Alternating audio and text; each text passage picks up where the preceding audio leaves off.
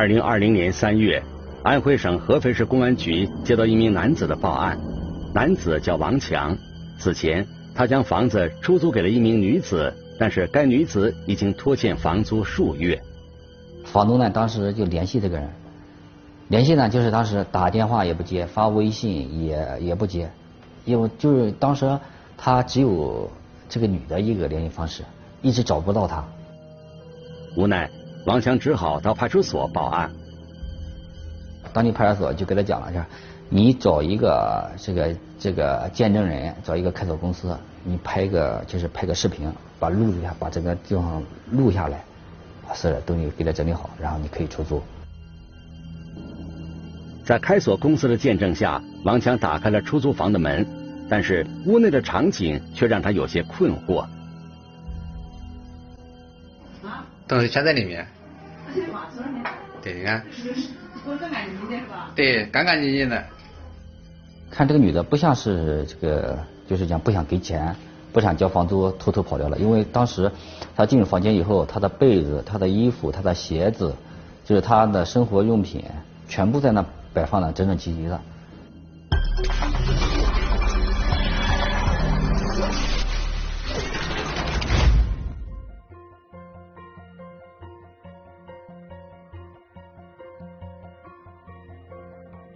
聚焦一线，直击现场。房东说，他对这个租客的印象不错，年轻漂亮，穿着也很时尚，不像是会恶意拖欠房费的人。但警方调查发现，租客在租房合同上使用的竟然是一个假名字，这无疑增加了寻找此人的难度。从房间里物品整齐的状态来看，似乎租客也没有预料到自己会突然离开。那么？他到底去了哪里？会不会是发生了意外呢？一起进入今天我们关注的事件，了解他的来龙去脉。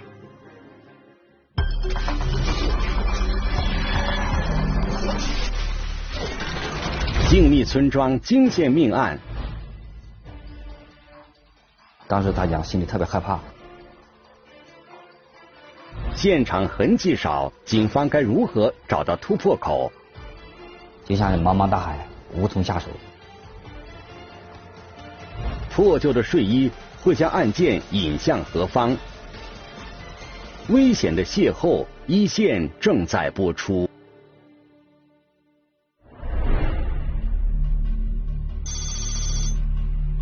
就在王强为租客的去向感到迷惑的时候。近两百公里外的安徽省霍山县发生了一起大案。这天早上六点多，安徽省霍山县雨儿街镇的一名环卫工人像往常一样，在当地一处河道上清理杂物。一个环卫工人，环卫工人发现这个河道上面漂着有垃圾袋，垃圾袋了之后，他用那个竹竿一划，划到附近的时候，看到一漂到一个就是下下肢的一个像脚的样式一样。眼前的场景让环卫工人大惊失色，当时大家心里特别害害怕，在周围的村民帮助下，环卫工人报了警，派出所的民警第一时间赶到了案发现场。早上大概几点钟吗？六点多吧，六点半不到的样子，我就听到他在这叫我在什么尾巴上面一个人嘛，村民去问问，到村村不应该知道，现在你们那是你们回去不着吗？有什么事我们会通知村里面的。侦查员一方面对现场进行细致的勘查，另一方面对周边的居民进行了排查走访。那天正好前一段时间不下雨吗？湖个有小的农村这么长的小鱼，有个老头就在这钓，在钓时候，当时他就我们走访的，他都没发现。他当时给我们肯定的就是好像呃给我们肯定的就是几天前，他从那里看了一眼，没有这个东西，然后就那一天看到了那个东西。难道遗体是在最近几天被丢弃在这里？侦查员对案发现场附近的监控进行了排查，希望能得到一些线索。就是在中心现场五公里范围内的所有的社会监控、民用监控，我们全全部进行了调取。当时的话，我们一个视频组，呃，调取了应该有几千 G 的这个视频。我们当时的这个思路就是硬调近调，就是能调多长时间就有调多长时间。在监控中，侦查员并没有发现任何可疑人员。进一步的尸检报告让侦查员对黑色塑料袋被丢弃的时间有了新的判断。经过我们的法医看呢，那个因为明显在水里浸泡的时间比较久了，啊，他们应该有大胆的推理啊，应该可能是在一个月至半年之间这个时间，当时推理是这个情况。它可能在水草，呃，长起来以后，在水草下面，因为它水是在流动的，那个河流在流动的，可能是呃一冲，从水草下面又冲了，又冲了，冲了出来，有可能这个情况。像一个塑料袋里面包裹一些东西的话，一般不容易引起路人的注意，所以说发现的时间稍微晚了一点。关于案件的定性，警方内部也有不同的声音，因为它是幼小幼小肢啊。呃，不是致人体的致命部位。呃，很多年以前呢，我们霍山县也发生这个情况。就是什么情况？当时发现了一个幼小肢，幼小肢跟当时那个人啊，由于这个车祸啊，啊，他他截肢，可是他没有自己这个下埋到地下，然后他呃也是扔到一个旁旁路旁边。加上当时我们又不能够确定，这到底是不是能是属于命案？虽然暂时不够立案标准，但是慎重起见，侦查员仍然对周边的村民进行大规模走访摸排。有村民向警方反映了一条线索：在某天夜里，他那天狗叫的不对，一两点钟的时候，外面有人讲话，还有一个车子停在他家门口。村民说，可疑人员在门外停留了大概半小时，而且是外地口音。因为他当时他没，就是出来看了一下，哎，车牌又不知道，啊，只能讲是一个小小型的这个轿车，哎，我们就是按照他讲的这个时间段，然后就是经过那个地方所有的这个车辆进行那个时间段和车辆，他叫那个车型啊，进行那个分析比对。经过大量的视频核查，侦查员找到了可疑男子。侦查员了解到，该男子是来霍山县做生意的。他在霍山县的行动轨迹都有其他人佐证。围绕他这个人员进行了相应的走访，应该不具备这个作案这个这个时间一个空间。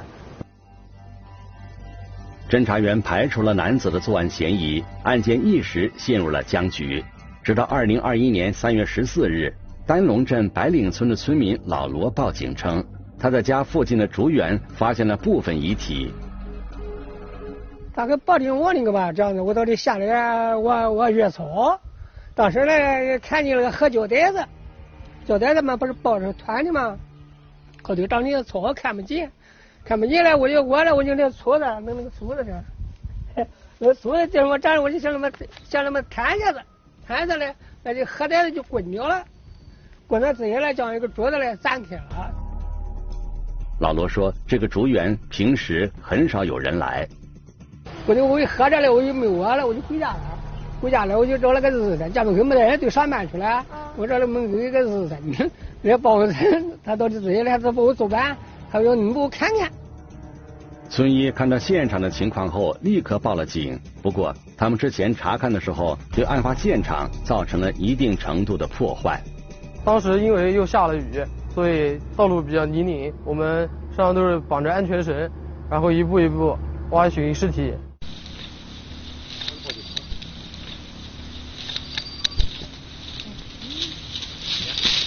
慢慢慢慢，慢慢有，看那个啊，就万一出怪了。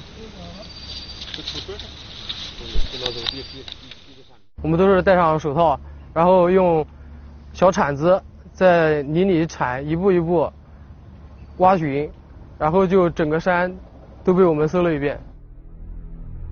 经过数天的搜查工作，警方找到了更多相关证据。他的门牙有一颗是断裂的。还有一还有一颗，就是靠近门牙旁边呢，有一颗牙齿是尖尖的，是圆锥圆锥状的，非常有特点。经过鉴定，警方确认两次发现的遗体属于同一人，这是一起性质恶劣的杀人抛尸案件。除了上躯干穿的一点衣服以外，没有其他物品。初步判断应该是女性，在二十到四十岁之间，身高在一米五五到一米六零。侦查员对辖区内的失踪人口进行摸排，却一无所获。如果在家的，我们进行这个登记；如果不在家的，我们就是电话，就是电话联系，就是你到底这个人在不在。有的时候反映是哪哪一家的人呢，长期失踪啊，长期或者外出打工一直不回来啊，反馈了几条信息，但是后期我们通过我们一些通过我们一些侦查，基本上都排除了。一直找不着这个尸源到底是哪一个人，什么地方的人。所以我们当时啊，呃，案件呢就也也陷入这个停滞的这个状态。经过法医鉴定，被害人死亡时间应该在二零二零年年初甚至更早，这给侦查工作增加了很大的难度。这因为时间长了，现场没有任何的呃这个有有价值的呃这个东西，痕迹物证，那个这东西是不是这一块这这波难度非常大，就像茫茫大海。无从下手。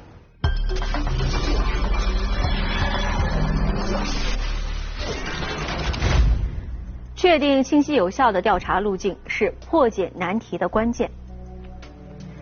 警方的当务之急是确定被害人的身份，为此，他们请来了相关的刑侦专家，对被害人进行了面目画像复原，希望借此找到线索。在追查被害人身份的同时，警方分析。嫌疑人杀人抛尸，掩盖被害人身份，说明他很有可能是被害人的熟人。那么，这样的调查思路是否正确呢？我们来听听本案涉及的相关各方声音，解开疑问，还原真相。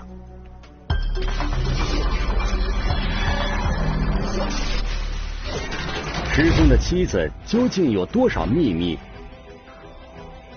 同小区的邻居又和案件有何关联？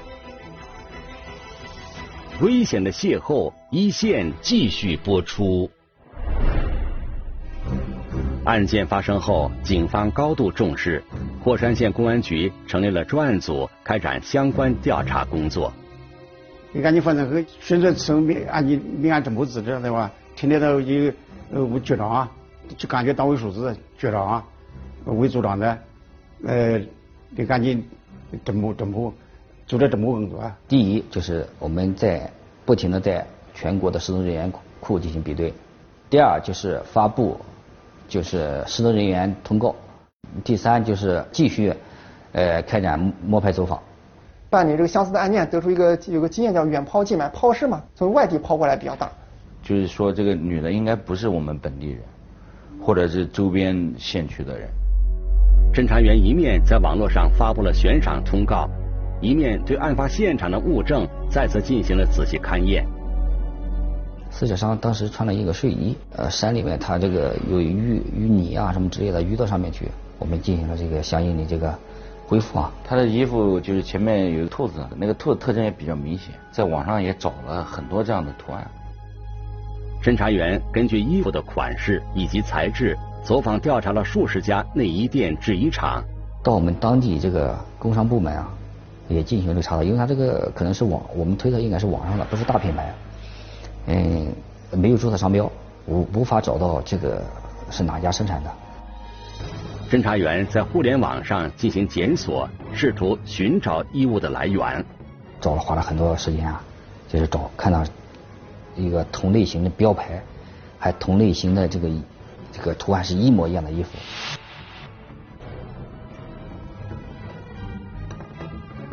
经过大量工作，侦查员最终确定，生产这种睡衣的厂家是广东省揭阳市的一个公司。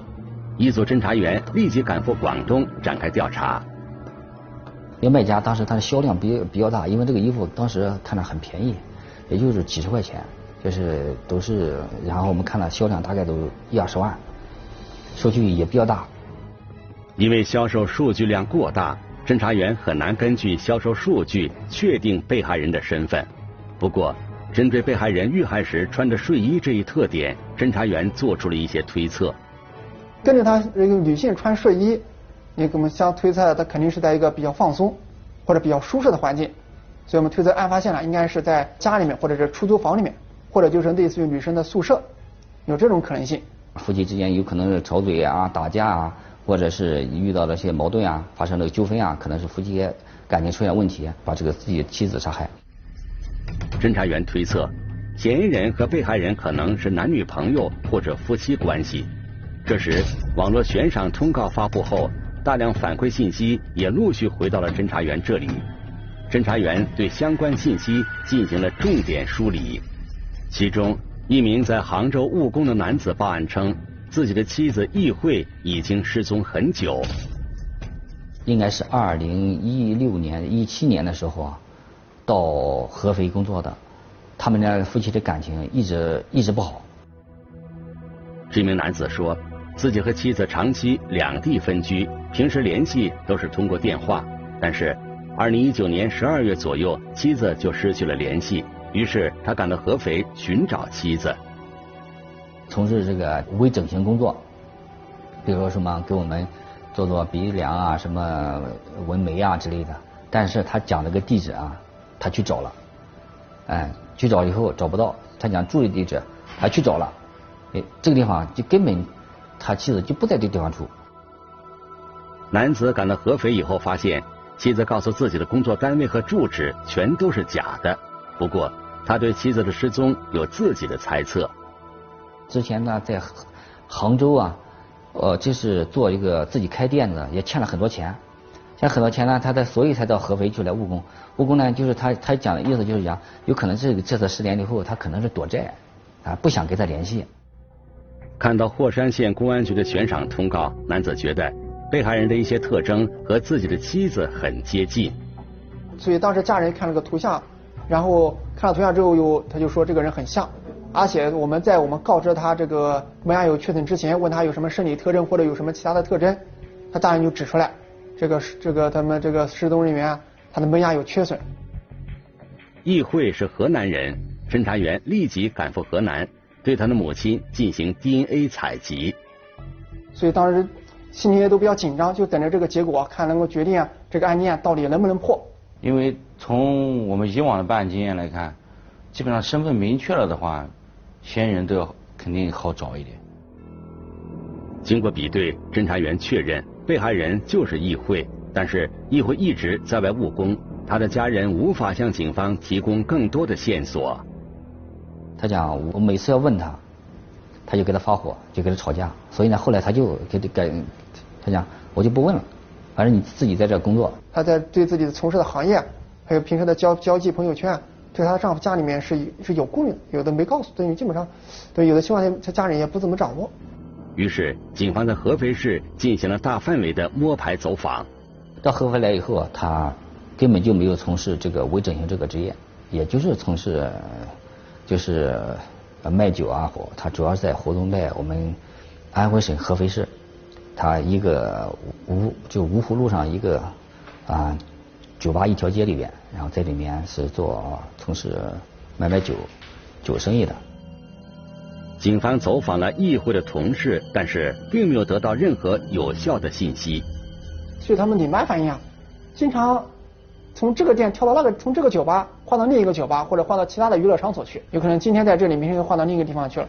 所以他们的领班包括那些同事啊对他的这个失联看得也比较轻。也没有特别好的朋友，啊，也就是讲同事之间联系啊，也也都是我讲工作上联系。调查中，一名同事提供了议会在合肥的住址，于是侦查员赶到了合肥某小区。这处出租房的房东正是王强。此时他已经将房屋出租给了别人。侦查员查询了报警记录，发现王强曾于二零二零年三月份向警方报警，说上一位租客失踪，这名租客就是易慧。因为他收房租啊，他都是通过微信，嗯，或者支付宝转账，跟他接触也不是很多，就是第一次签订合同的时候啊跟他接触过，跟对这个房客也不是特别了解。王强告诉警方，当时陪着易辉一起租房的是一个中年男人，四十岁左右，但是跟我们说一个男性，嗯，中中等身材，帮他租房子的那个人，那这个人肯定也是一个怀疑对象。侦查员很快确定了这名男子的身份，并围绕该男子展开了调查。就是案发前后的轨迹。进行了梳理，还有就是他的通话有没有进行一些财产的一些变动。经确认，该男子案发时不在合肥，没有作案时间。侦查员继续围绕议会的社会关系展开调查。有领班，还有同一个班次，还有其他的小姐妹，包括他平时比较照顾他生意的一些顾客，包括一些朋友平时交往比较密切的一些男性朋友。议会社会关系复杂，交往人员多，排查难度大。侦查员调取了议会的通话记录，寻找可疑的线索。死者易某某最后通话的一个人啊，他应该是一个外卖小哥。而且在转账记录不久之后，对于他这个手机号码或者支付账号就已经停止使用了。侦查员很快找到了这名外卖员，都是让这外卖小哥帮他这个取钱，然后说我们怀疑可能是是不是外卖小哥这个这个取钱以后啊，交钱的过程中啊，呃是杀害了这个这个这个被害人。侦查员对外卖员的行动轨迹展开调查后，排除了他的嫌疑。但是外卖员提供的一个线索引起了侦查员的注意。外卖小哥反映，当时见了一个，呃，就是送钱的时候看到有一个男的和这个女的在一起，个子挺高的，嗯，大概一米一米八，瘦瘦的，呃，戴个眼镜。所以我们判断可能当时受害人啊就被人控制了，或者失去自由了。外卖员回忆，和议会在一起的男子，他之前在该小区里见过。侦查员在小区走访后，确认该男子叫吴东，也在同一小区居住。去了之后，发现他这个人当时已经退租有一年多了。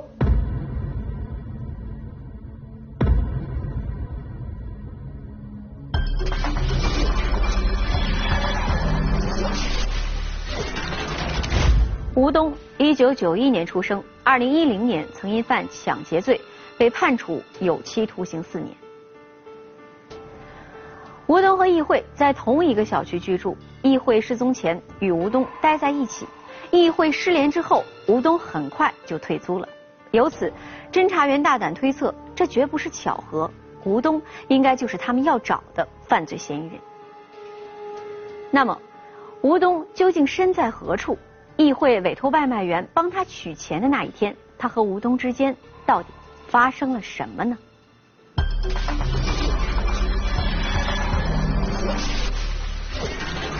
各有家庭，他们却有了暧昧关系。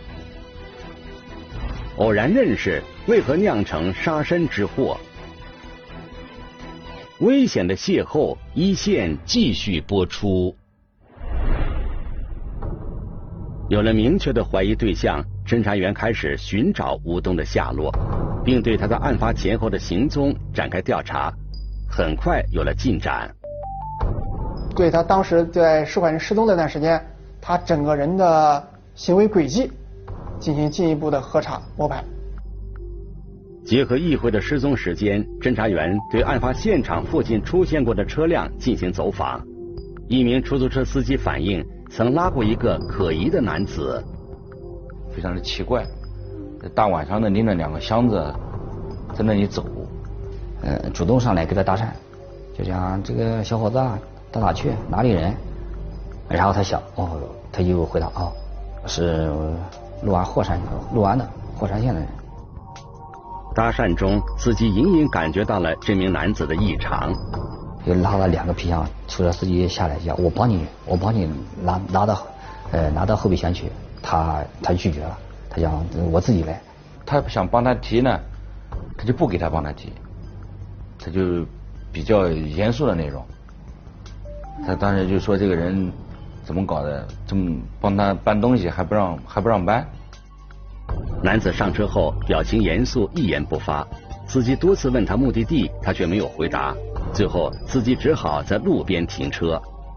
而且问他要钱的时候，他都是现金，现金支付的话呢，而且你比如说三十块钱，他给五十都不用找了。他说这个人，他感觉这个人很大方。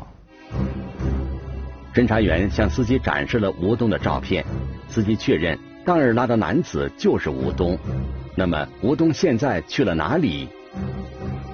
他家是做茶的，就是我们霍山不是产产茶吗？每年做茶的时候，大大概三月份的时候，他都要回来。就是我们首先确认他在不在家，然后通过派出所和我们一在一起摸排，就发现呢，他最近就是在家里。侦查员马上制定了抓捕方案。当时我们分了几个组，把他这个家里边进行了这个包围，每个窗户、每个门都安排了一些人。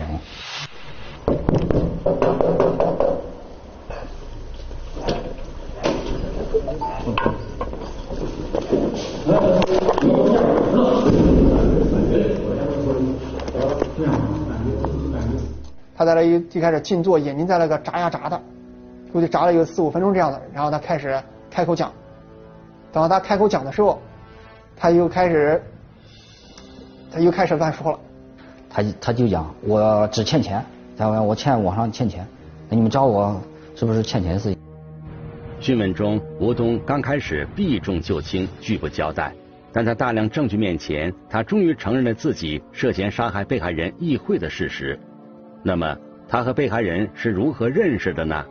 吴东说，有一天晚上。他在小区里散步时偶遇了易慧，是大概晚上的时候，他可能下班的时候天气，反正那时候穿个短袖，然后就是他喝醉了酒的时候回来家的时候，他扶在那个我们小区那边有墙电杆那里认识的，正好这个嫌疑人上去搭讪，说美女怎么喝这么多啊？类想类似这样话，然后这个受害人就说喝多了要你麻烦这个帅哥把我扶回家。随后，吴东把易慧送回了家。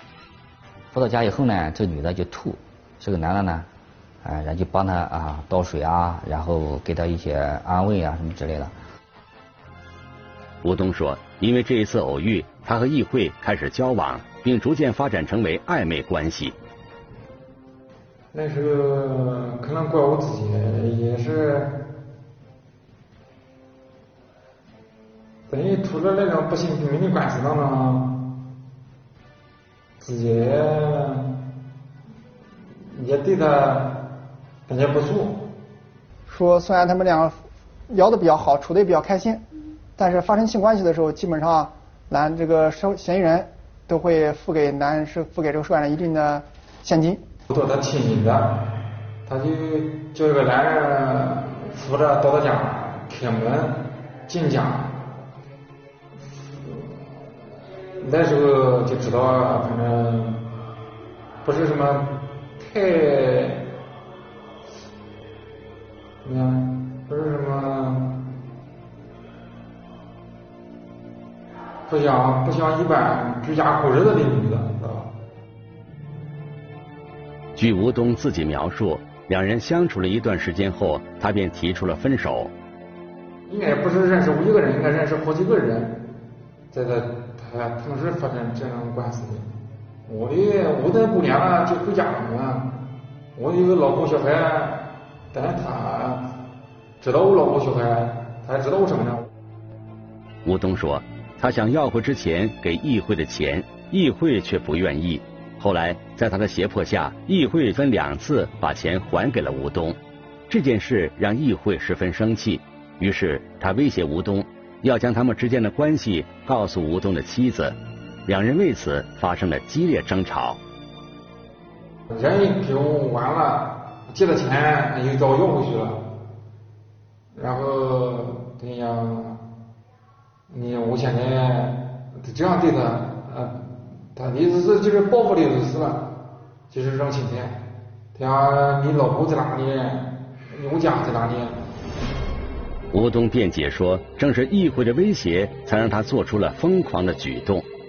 就因为在床上打打着了，他当时好像给你的感觉就很疯狂，两个在自护的时候，就可能有外人可能感觉到不到我们当时那种心情。然后在床上，我就拿线，他当当时当时他就讲，你怎么今天不搞死我啊？怎么怎么回事啊？这个一时气急败坏，拿起这个数据线、电电线、电缆线，把他的勒着他的脖子，最后啊，导导致这个把这个直接把这个受害人给勒死了。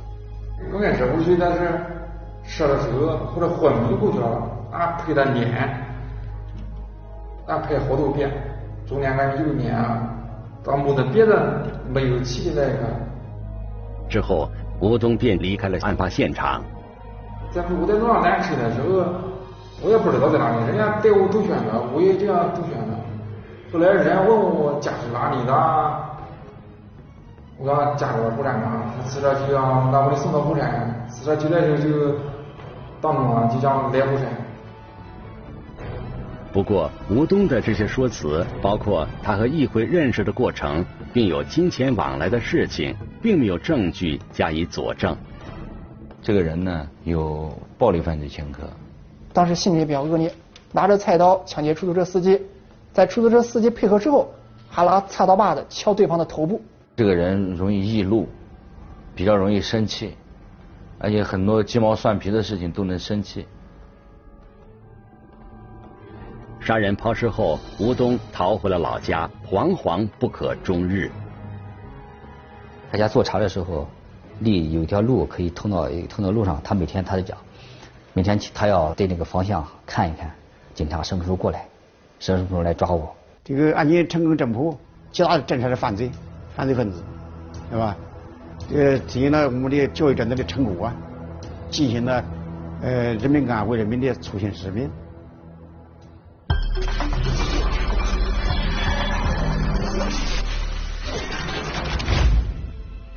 本案中，被害人易慧在合肥租房子的时候使用的是假名字，房东也没有对他的身份进行核实，这导致易慧失踪后，其家人和警方都无法迅速确定这件事情的性质。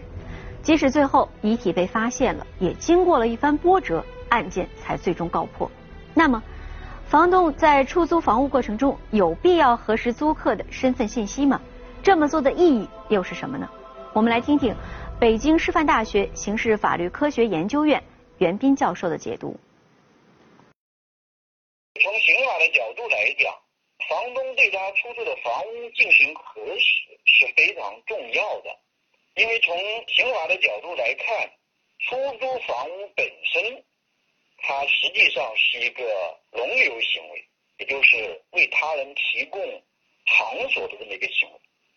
这个行为在刑法上有多个相关的罪名，比如说有容留卖淫、容留他人吸食毒品，还有其他的相关的，甚至在这个窝藏罪里面，那么也可能会涉及到，就是为他们提供住所。所以，如果说这个房东知道这个承租人是一个违法犯罪分子，那么仍然把房屋出租给他。那么在这种情况下，他就有可能会涉嫌到相关的刑事犯罪。所以从这个角度来讲，这个房东他的这个责任，他有可能面临到一些法律风险，还是非常大的。从这个意义上来讲，还是就是从我们实践操作层面上来讲，这个房东还是应该提高这种意识。首先你要核实他的身份，然后要从自身的角度来讲，尽可能了解他是不是。啊，会涉及到一些违法犯罪，避免自己因此可能会陷入到啊刑事犯罪啊里头去。从房东的角度来讲，首先进行承租人的身份核查，也是为了有效的保障自己合法的权益。如果他身份是假的话，是没有办法向他进行追责，是没有办法通过后续的行为来保障自身的合法权益。如果承租人涉嫌被害或者是涉嫌犯罪的话，他也没有办法有效的配合办案机关来进行查处相关的案件。易会独自一人在外打工，因为某些缘由没有告诉家人自己真实的住址，也很少和他们联系，这也多多少少的为日后的悲剧打下了一层伏笔。在此，警方特别提醒那些独自在外工作生活的朋友。一定要多和家人朋友交流自己的生活状况和重要行程，保护好自身安全。